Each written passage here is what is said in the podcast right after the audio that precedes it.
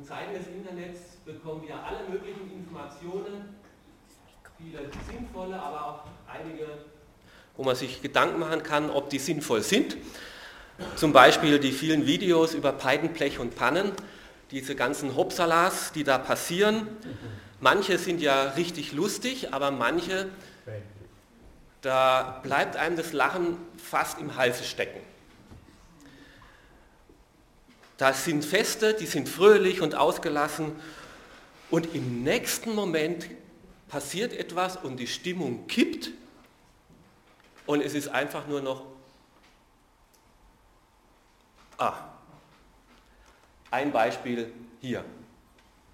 Chloe, will you have Keith to be your wedded husband, to live together in the covenant of marriage? Will you love him, comfort him, honor and keep him, in sickness and in health? And forsaking all others, be faithful to him as long as you both shall live. The rings, please.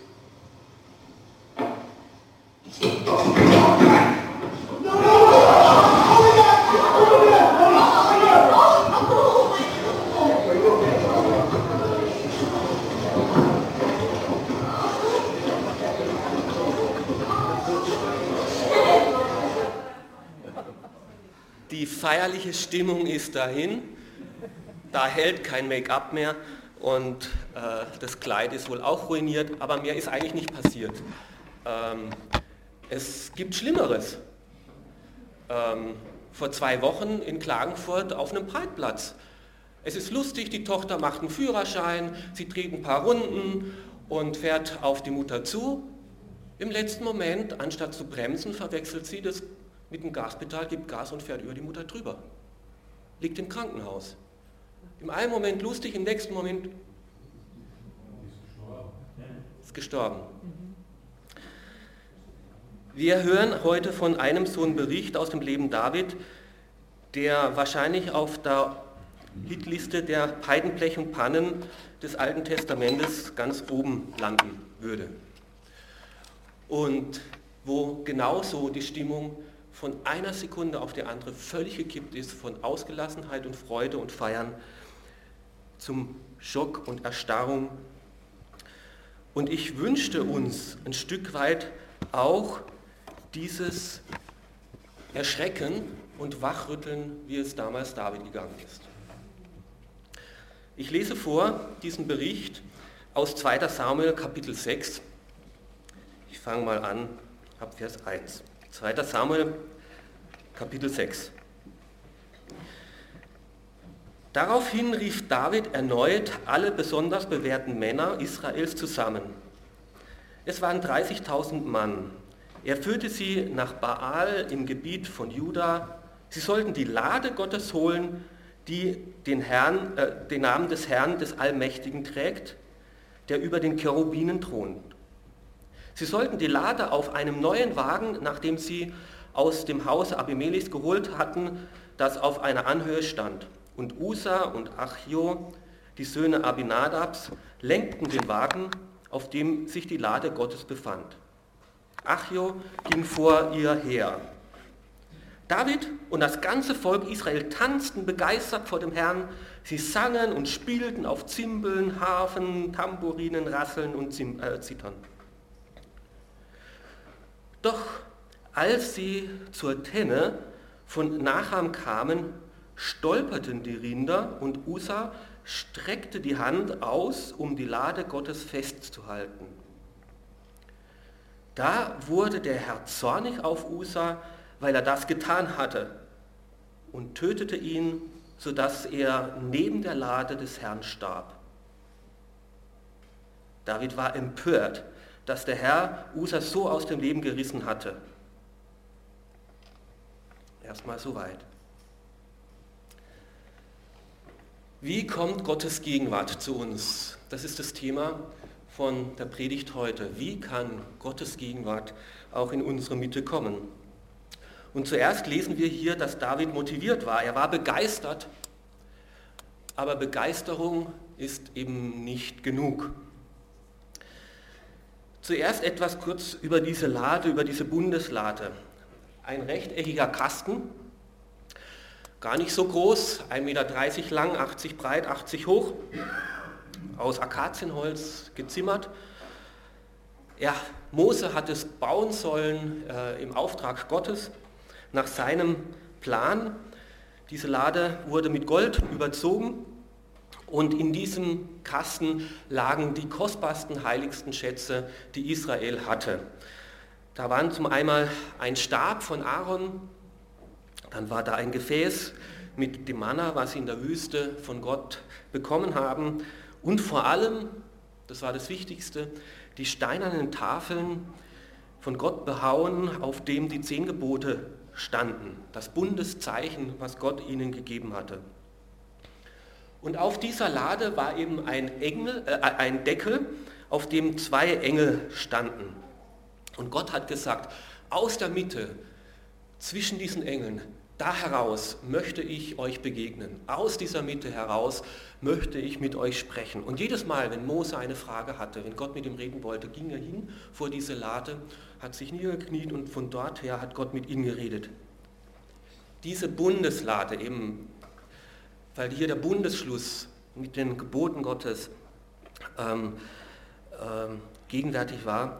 Diese Bundeslade war das Symbol der Gegenwart Gottes. Hier möchte ich euch begegnen, hier möchte ich mit euch sein. Der wichtigste und wertvollste und größte Kultgegenstand, den es in Israel gab.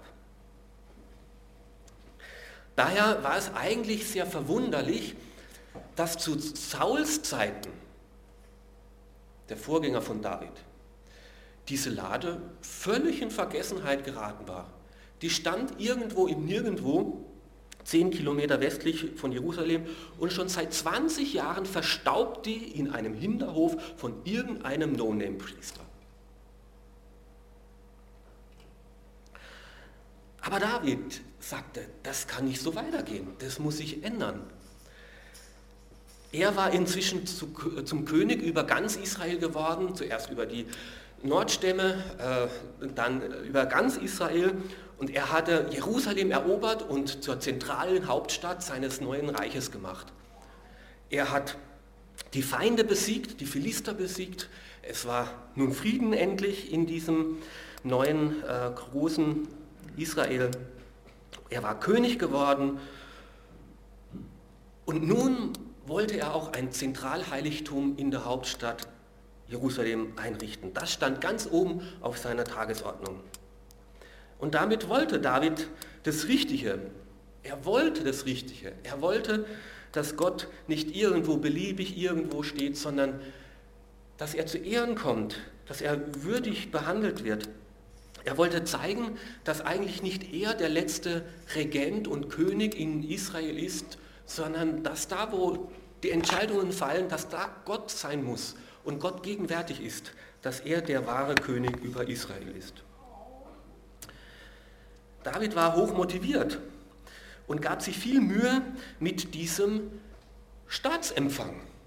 Sicherheitsstufe Nummer 1, alles was Rang und Namen hat, die GSG 9 oder wie sie auch immer heißen, 30.000 auserlesene Männer die bildeten diesen Umzugstross und bildeten Spalier, dass da auch ja alles gut geht. Ein nagelneuer, unbenutzter Wagen wurde hergebracht und zwei Söhne des Priesters, da wo die Lade bisher war, die wurden zur Durchführung dieses Auf, äh, Transportes beauftragt. Eine riesengroße Musikkapelle wurde engagiert, die bereit stand, um diesen Umzug auch würdig mit Musik zu begleiten. Als nun eben dieser Wagen mit der Bundeslade sich in Bewegung setzte, setzte auch die Musik ein und David und das Volk begannen zu jubeln und zu tanzen vor Freude. Die Trompeten schmetterten und die Lieder wurden gesungen und alle waren begeistert und jetzt kann es richtig losgehen. Eine gewisse Zeit ging es auch gut mit diesen Feiern. Und dann, nach drei Kilometern, ein Missgeschick. Der Zug kommt zu einer unwegsamen Stelle. Die Ochsen brechen aus, der Wagen kommt ins Schlingern und die heilige Lade droht vom Wagen zu rutschen. Und damit diese kostbare Fracht nicht im Dreck und Staub landet, streckt der Usia seine Hand aus, um sie festzuhalten.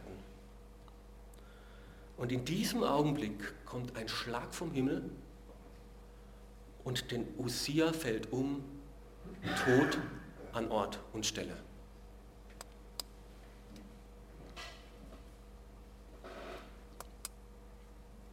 David ist schockiert. Verständlicherweise. Mit einem Schlag ist die Festtagsstimmung dahin, der Jubel schlägt in Entsetzen um. Das Fest wird zur Trauerfeier, anstatt Freude eine Beerdigung. Die Leute gehen nach Hause und David ohne Lade nach Jerusalem zurück. Mit Gott ist nicht zu spaßen.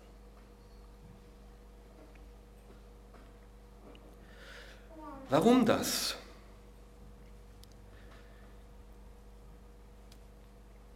Was ist hier schiefgelaufen? Was ist hier der Fehler? David war doch begeistert, aber Begeisterung anscheinend alleine reicht nicht. David wollte das Richtige, aber er tat es auf seine Art und Weise. David war zornig und schockiert über Gott. Und ich kann es gut verstehen. Zornig sein über den richtenden Gott. Wo ist denn da der Gott der Liebe? Wie kann er nur mit Menschen so umgehen und so bestrafen? Wie kann er so hart urteilen? Was hat der Usia schon falsch gemacht? Wo ist da der liebe Gott? Und vielleicht kennst du die Reaktion, es passiert was und wer ist schuld? Na Gott natürlich. Du bist schuld, Gott. Warum hast du das gemacht? Warum hast du das nicht verhindert? Warum hast du das getan? Mit solch einem Gott möchte ich lieber nichts zu tun haben. Rutsch mir den Buckel runter.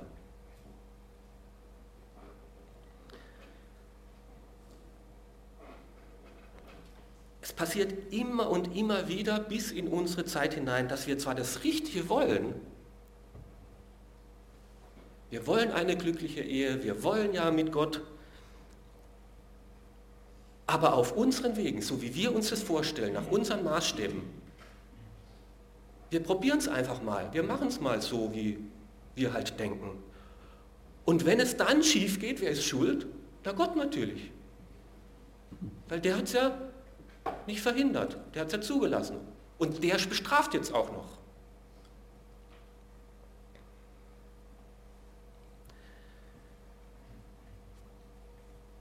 Gott hat uns vor Jahren, wo wir hergezogen sind, ein Haus geschenkt mit viel Platz und irgendwann mal haben wir im Keller eine Sauna eingerichtet. Ich habe mit normalem Strom schon Respekt. Holz ist mein Ding, aber Strom nicht.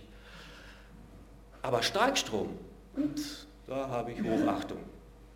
Und dann habe ich einen Elektriker geholt und habe gesagt, könnten Sie mir das bitte anschließen? Dann hat er gesagt, und wer, wer so anschließt und so, kommt man ins Reden und so und dann erzählt er wirklich, ja, das ist gut, wenn man davor Respekt hat. Weil wenn man da reinkommt, dann fliegt man aber fünf Meter ungebremst durch den Raum und landet an der anderen Wand und verbrutzelt.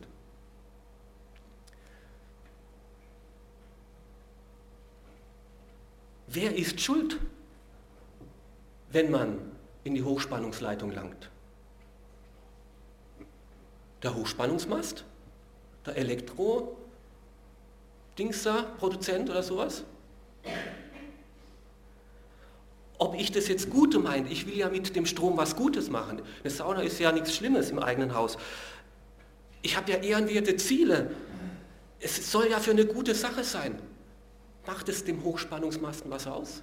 Überhaupt nicht. Starkstrom bleibt Starkstrom und bleibt Starkstrom, ob du es gut meinst oder nicht. Gott ist Gott und bleibt Gott. Und in Gottes Gegenwart zu treten, ist eine hochspannende Sache. Ob du es gut meinst oder nicht, tut nichts zur Sache. der heilige Gott, ist eine hochspannende Sache.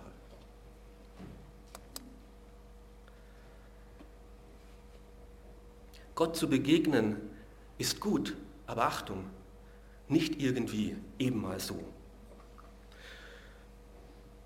Achtung zum Beispiel vor heidnischen Bräuchen. Wie kamen da David auf einmal dazu, diese Lade auf einem nagelneuen Wagen zu, äh, zu transportieren zu wollen?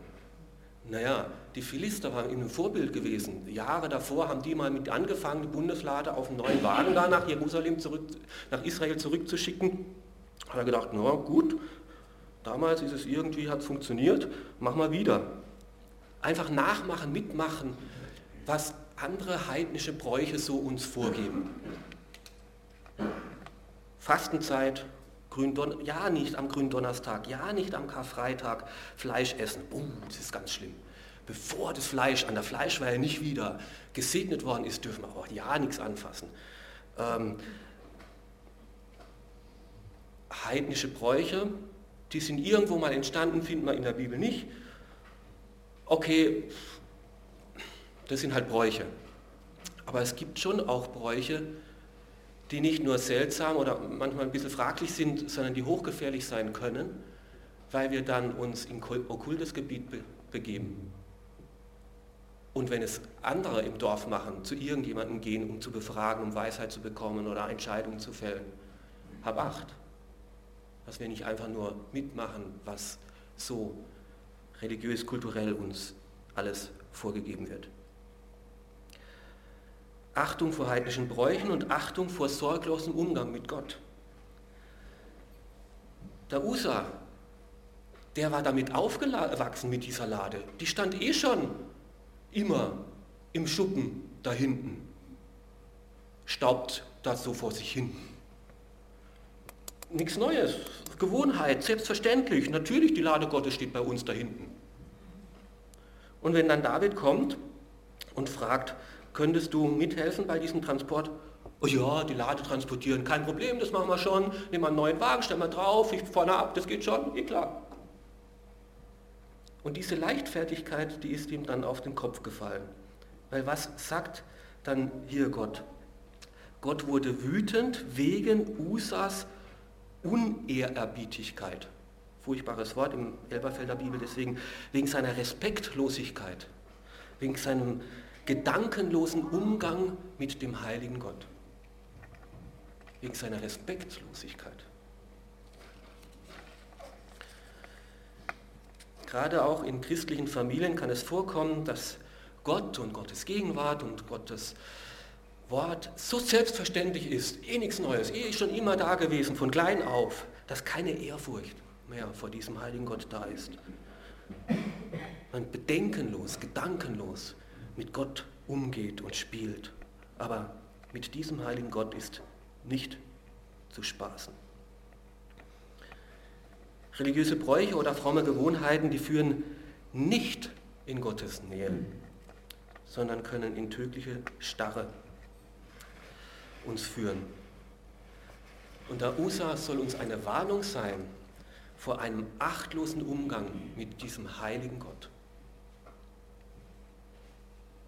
Gott lässt sich eben nicht einfach so von uns vor einen Karren spannen, dem wir die Richtung vorgeben, Gott, dahin hast du zu kommen, wir wollen es so haben und du hast uns zu folgen. Gott lässt sich nicht von irgendwelchen Rindviechern durch die Gegend buxieren. Und Gott ist kein Flaschengeist, den wir hernehmen können und aufmachen, wenn wir ihn brauchen. Daher ist die Frage von David hier in Vers 9 mehr als berechtigt. Wie soll die Lade des Herrn jemals zu mir kommen? Wie soll Gottes Gegenwart, der Heilige Gott, jemals zu mir kommen? Wie kann der heilige Gott zu mir kommen, ohne dass ich dabei umkomme? Ich lese, was dann folgte.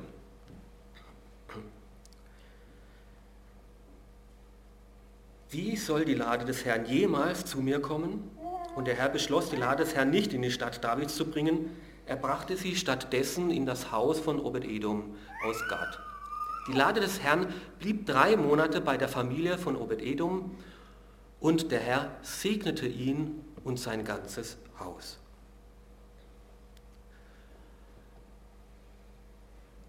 Die Festtagsstimmung war sowieso dahin.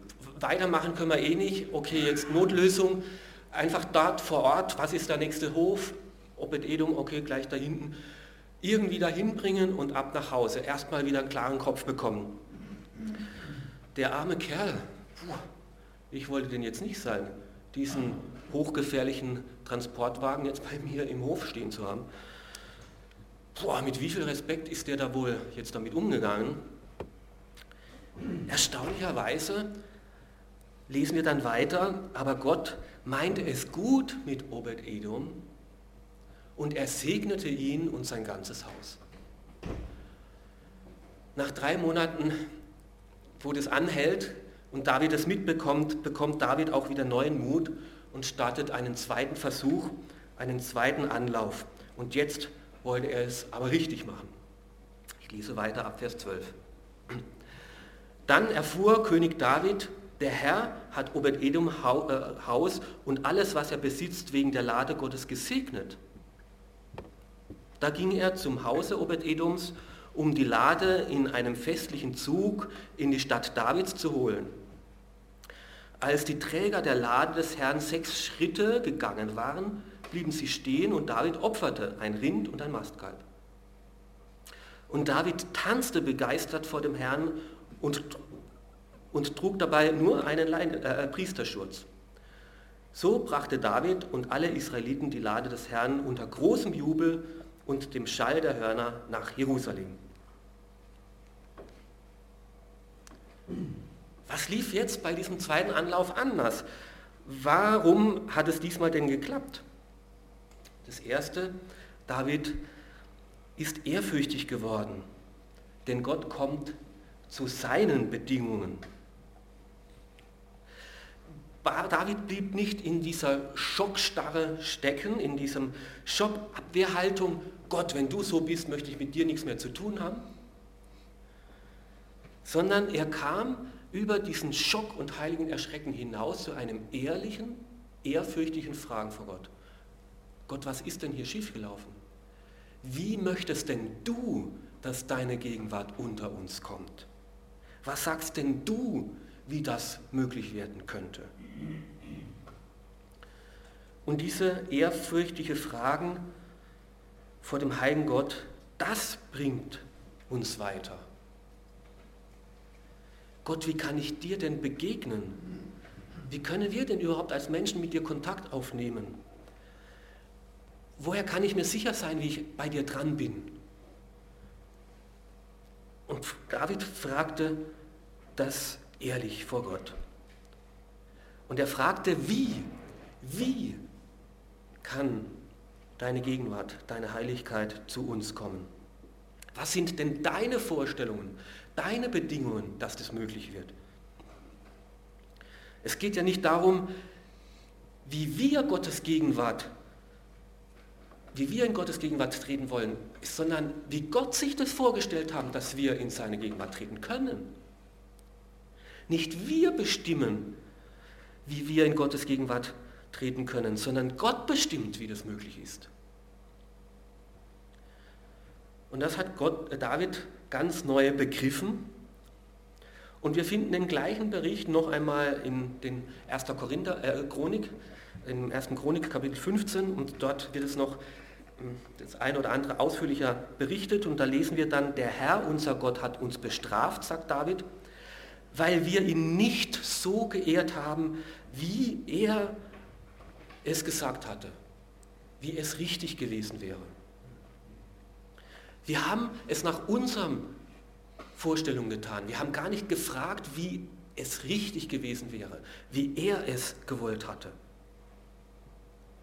Und David begriff, dass er Gottes Anweisung nicht beachtet hat und deswegen die Strafe Gottes kam. Und so liefen dann beim zweiten Transport zwei Dinge auch anders. Zum einen, er, Gott, kommt auf der Grundlage seines Wortes.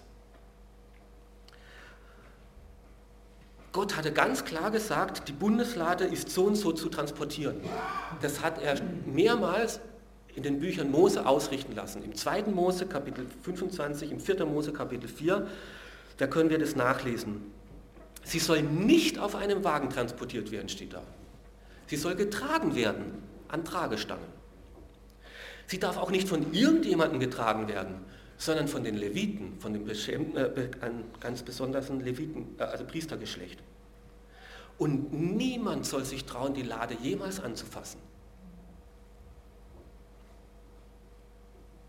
Deswegen gibt es extra Transportstangen, die sogar normalerweise eben auch in der Lade blieben, weil man ja nicht beim Rein- und Rausstecken außersehen vielleicht die Lade berühren würde. Und die Stangen sind übrigens ziemlich sicher einiges länger als auf den Bildern dann da vorne. Die waren mindestens fünf Meter lang, äh, damit man ja nicht beim Transport der Lade zu nahe kommt, sondern genügend Abstand hat. Und so wurde es dann auch diesmal gemacht, genauso wie Gott es vorhergesagt hatte, entsprechend den Anweisungen seines Wortes. David hatte wieder neu gefragt, Gott, wie willst du denn, dass ich in deine Gegenwart treten kann? Und wenn wir Gott begegnen wollen, haben wir zu fragen, Gott, was hast du denn mitgeteilt? Was steht denn in deinem Wort, wie wir dir begegnen können? Und das Zweite, was den ersten vom zweiten Transport unterscheidet, ist, David brachte Opfer. Sobald die Träger der Lade des Herrn sechs Schritte gegangen waren, opferte er einen Stier und ein Mastkalb. Es musst dir jetzt mal vorstellen. Noch circa sieben Kilometer. Sechs Schritte. Eins, zwei, drei, vier, fünf, sechs. Pause. Stehen bleiben. Stier, Mastkalb. Eins, zwei, drei, vier, fünf, sechs, stehen bleiben, Pause, Opfer, Stier, Mastkalb. Das war nicht mehr so mal schnell dahin, geht schon nebenher. Und das war auch nicht mehr so eine günstige, einfache Angelegenheit. Das war sehr blutig, sehr aufwendig, ein großes Opfer. Gott kommt zu uns nur auf Grundlage eines Opfers. Gottes heilige Gegenwart kommt zu uns nur durch ein unermesslich kostbares Opfer. Und nicht nur diese Mastkälber und Rindviecher, die da jetzt an dem Tag geopfert wurden, sondern alle die im gesamten Alten Testament geopfert wurden, waren immer nur Hinweise auf dieses letzte große eine Opfer, dass Gottes Sohn Jesus Christus einmal für unsere Schuld am Kreuz sterben wird.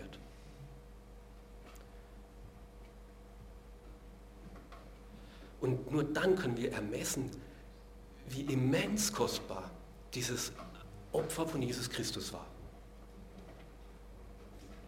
Nur durch dieses Opfer kann überhaupt irgendjemand in die Gegenwart Gottes treten.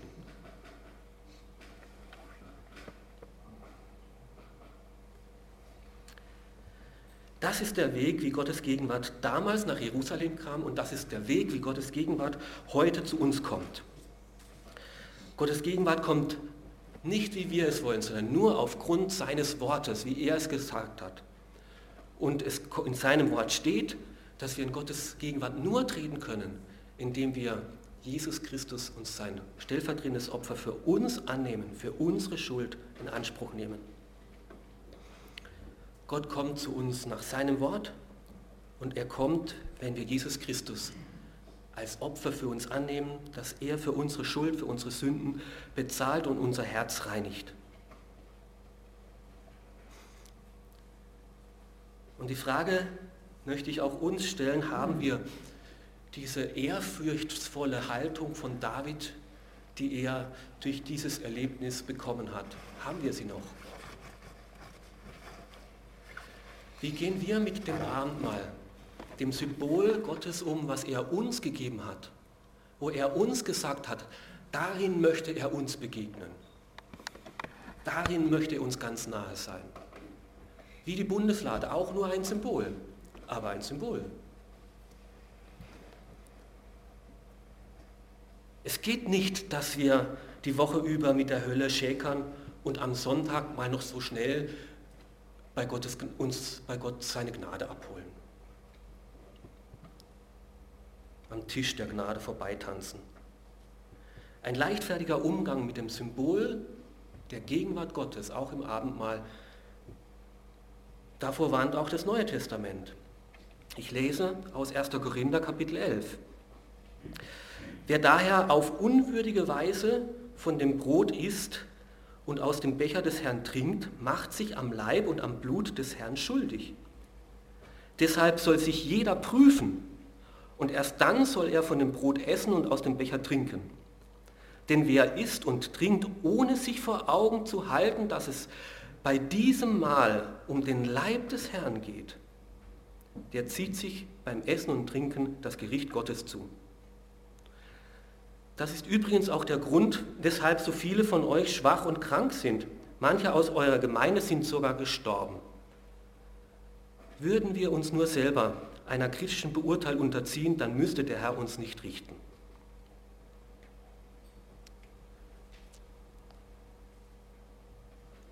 Der Wunsch nach Gottes Nähe ist gut.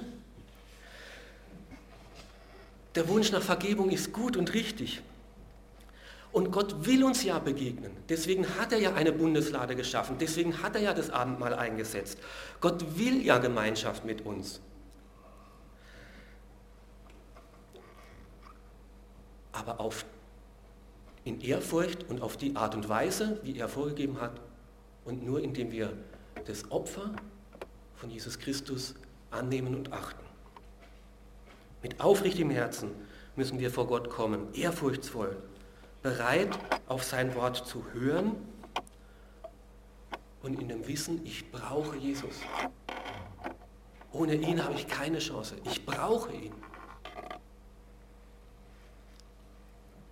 Und Gott hält Ausschau nach solchen ehrfürchtigen Menschen, die ehrfürchtig vor ihn kommen und fragen, Herr, wie kann es denn möglich werden?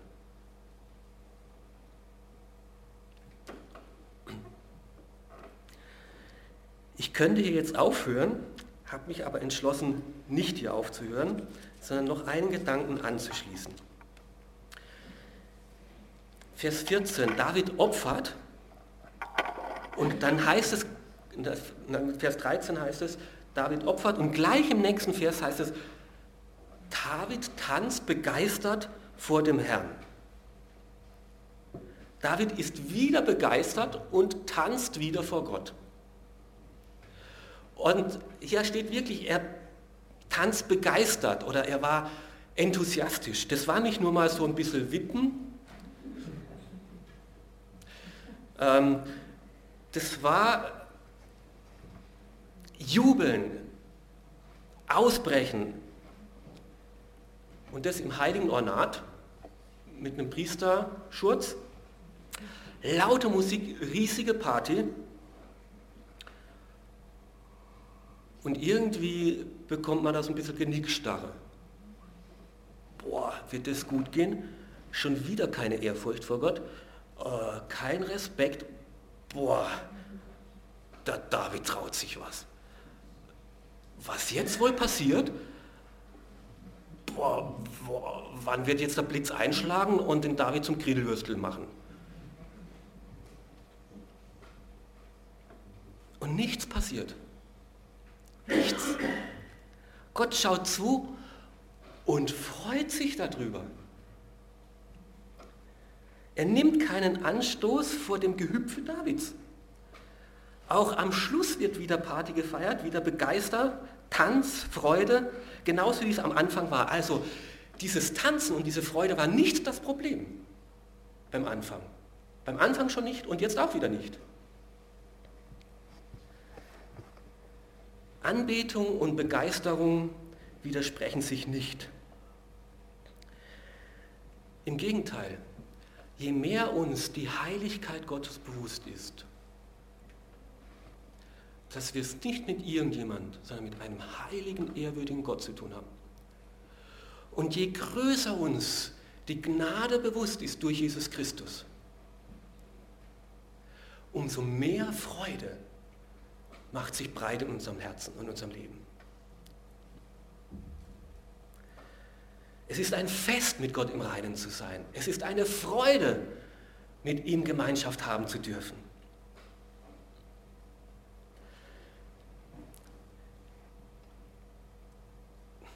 Ich habe früher äh, geturnt, war Kunstturner äh, und da hat mich das gefreut, eben äh, im neutestamentlichen Zeitgeschichte äh, im Studium dann zu hören, wie denn so Tempelgottesdienste abgelaufen sind. Das können wir uns kaum vorstellen. Also da ist der Opernball ein Dreck dagegen. Ja? Also nicht nur ein bisschen Walzer und Polonaise oder sowas, ja, das ist ja sehr zivilisiert alles. Da ist Luftsprünge, da waren Flickflack, Pirouetten, äh, Räder haben die geschlagen, die Leute wurden in die Luft geschmissen. Das war eine Mischung zwischen Tanz, Akrobatik, Kunstturnen, Gymnastik und alles Mögliche. Ja? Also es ist unglaublich. Da, da, da beschreibt ein, ein, ein, ein, Priester, ein, ein Rabbiner, beschreibt bei so einem Missgeschick eben, dass ein, äh, ein Priester eben bei seinem Freudentanz äh, ausgerutscht ist, und zwar beim Rückwärtssalto und auf dem Knack gelandet ist und tot war. Äh, aber überhaupt, dass die im Tempel, ja, in der Gegenwart Gottes da Flickflack machen und Rückwärtssaltos und Pirouetten und was weiß ich, das sind jüdische Gottesdienste. Ich habe mich gefragt, wie wäre das, wenn heute David unser Anbetungsleiter wäre?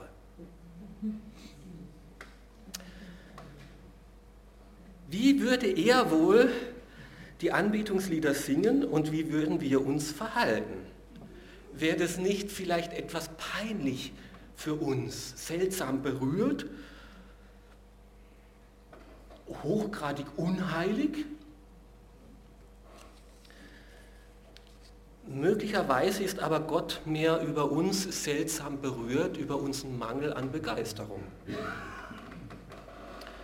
Ist unsere Begeisterung mit ihm verbunden sein zu dürfen, so wenig begeisternd ist das für uns, so wenig berührend, so wenig enthusiastisch. Warum so viel Zurückhaltung, wenn Gott uns nahe ist? Was wäre denn nötig, dass du auf der Straße tanzt?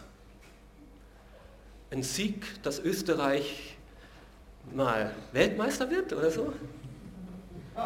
Länderspiel oder dass Robbie Williams ins Wörterstadion kommt, die Geburt eines gesunden Kindes oder einen Heiratsantrag, dass man dann auf der Straße, ja, ja, ja, ja. Was wäre nötig, dass du mal so richtig in Begeisterung kommst? Und warum nicht, wenn Gott in unser Leben kommt? Warum nicht, wenn Gottes Gegenwart, heiliger Gott, uns begegnet und Gemeinschaft haben möchte mit uns?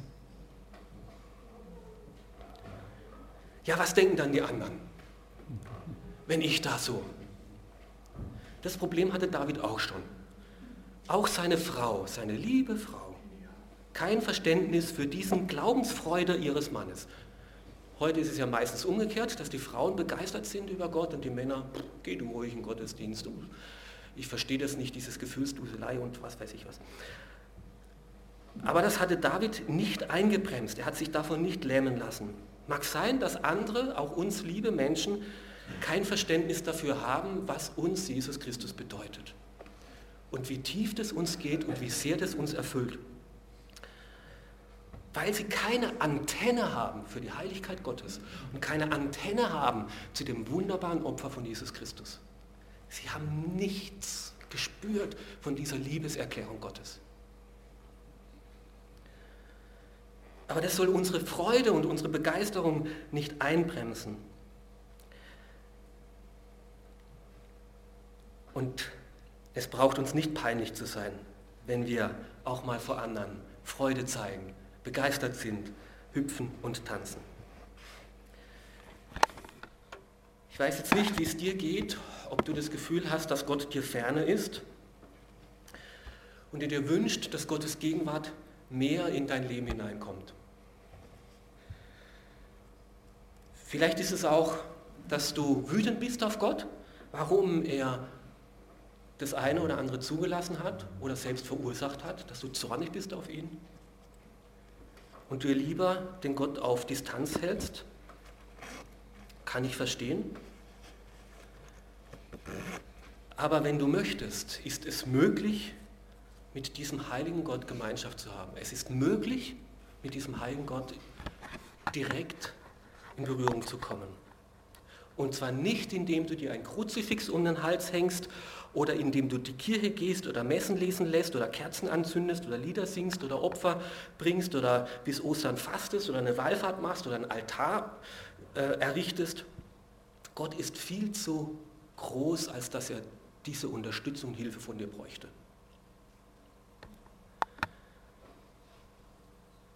Auch nicht Gott, wenn es dich gibt, dann melde dich bei mir, ruf mich an oder schreib meinen Namen mit den Wolken in den Himmel. Du hast Gott nicht zu sagen, wie er sich dir zu offenbaren hat. Du hast Gott zu fragen, wie er sich dir offenbaren möchte. Und er hat es getan. Aufgrund seines Wortes hat es mitgeteilt. Wenn du mit Gott in Kontakt und weiter und tiefer mit ihm in Kontakt kommen möchtest, dann lies sein Wort und frag ihn. Und dort wirst du lesen, dass das Mitte des Evangeliums Jesus Christus ist, dass er Mensch wurde, für uns gestorben ist, dass wir mit Gott Gemeinschaft haben können. Und wenn du dann zu diesem Jesus kommst und sagst, ich habe immer gedacht, du wärst das Problem, aber wahrscheinlich bin ich das Problem. Meine Schuld, meine Sünde warum du nicht mehr Gegenwart in mein Leben bringst. Und ich möchte Buße tun, möchte umkehren. Ich möchte dieses Opfer von Jesus annehmen. Bitte vergib mir. Sein Blut soll auch für meine Schuld bezahlen. Dann ist Begegnung möglich. Und dann brauchen wir auch nicht mehr ängstlich und zittern und fragen in Gottes Gegenwart treten, sondern dann dürfen wir begeistert mit Freude vor ihm tanzen und uns freuen und fröhlich sein. Ich gehe nicht jedes Mal ängstlich in die Sauna. Boah, wird mir heute der Starkstrom zum Verhängnis werden. Wenn das richtig gemacht wird, dann ist es sicher und gut. Dann freue ich mich an diesem Starkstrom. Wenn wir nach Gottes Willen und in diesem Schutz von seinem Sohn mit Gott Gemeinschaft haben, dann ist es schön und wohltuend und befreiend. Und das wünsche ich jedem von uns, egal ob wir das erste Mal oder immer wieder neu in die Gegenwart Gottes treten möchten. Amen. Ich möchte eine Zeit der Stille geben, wo wir darüber nachdenken. Und dann singen wir ein Lied, dass dein Wort in meinem Herzen starke Wurzeln schlägt. Und da kommt es auch dann zu diesem Abschnitt gut gemeint und schlecht gemacht, oberflächlich ausgedacht, ist so vieles. Aber durch sein Wort und durch sein Blut dürfen wir wieder neu anfangen.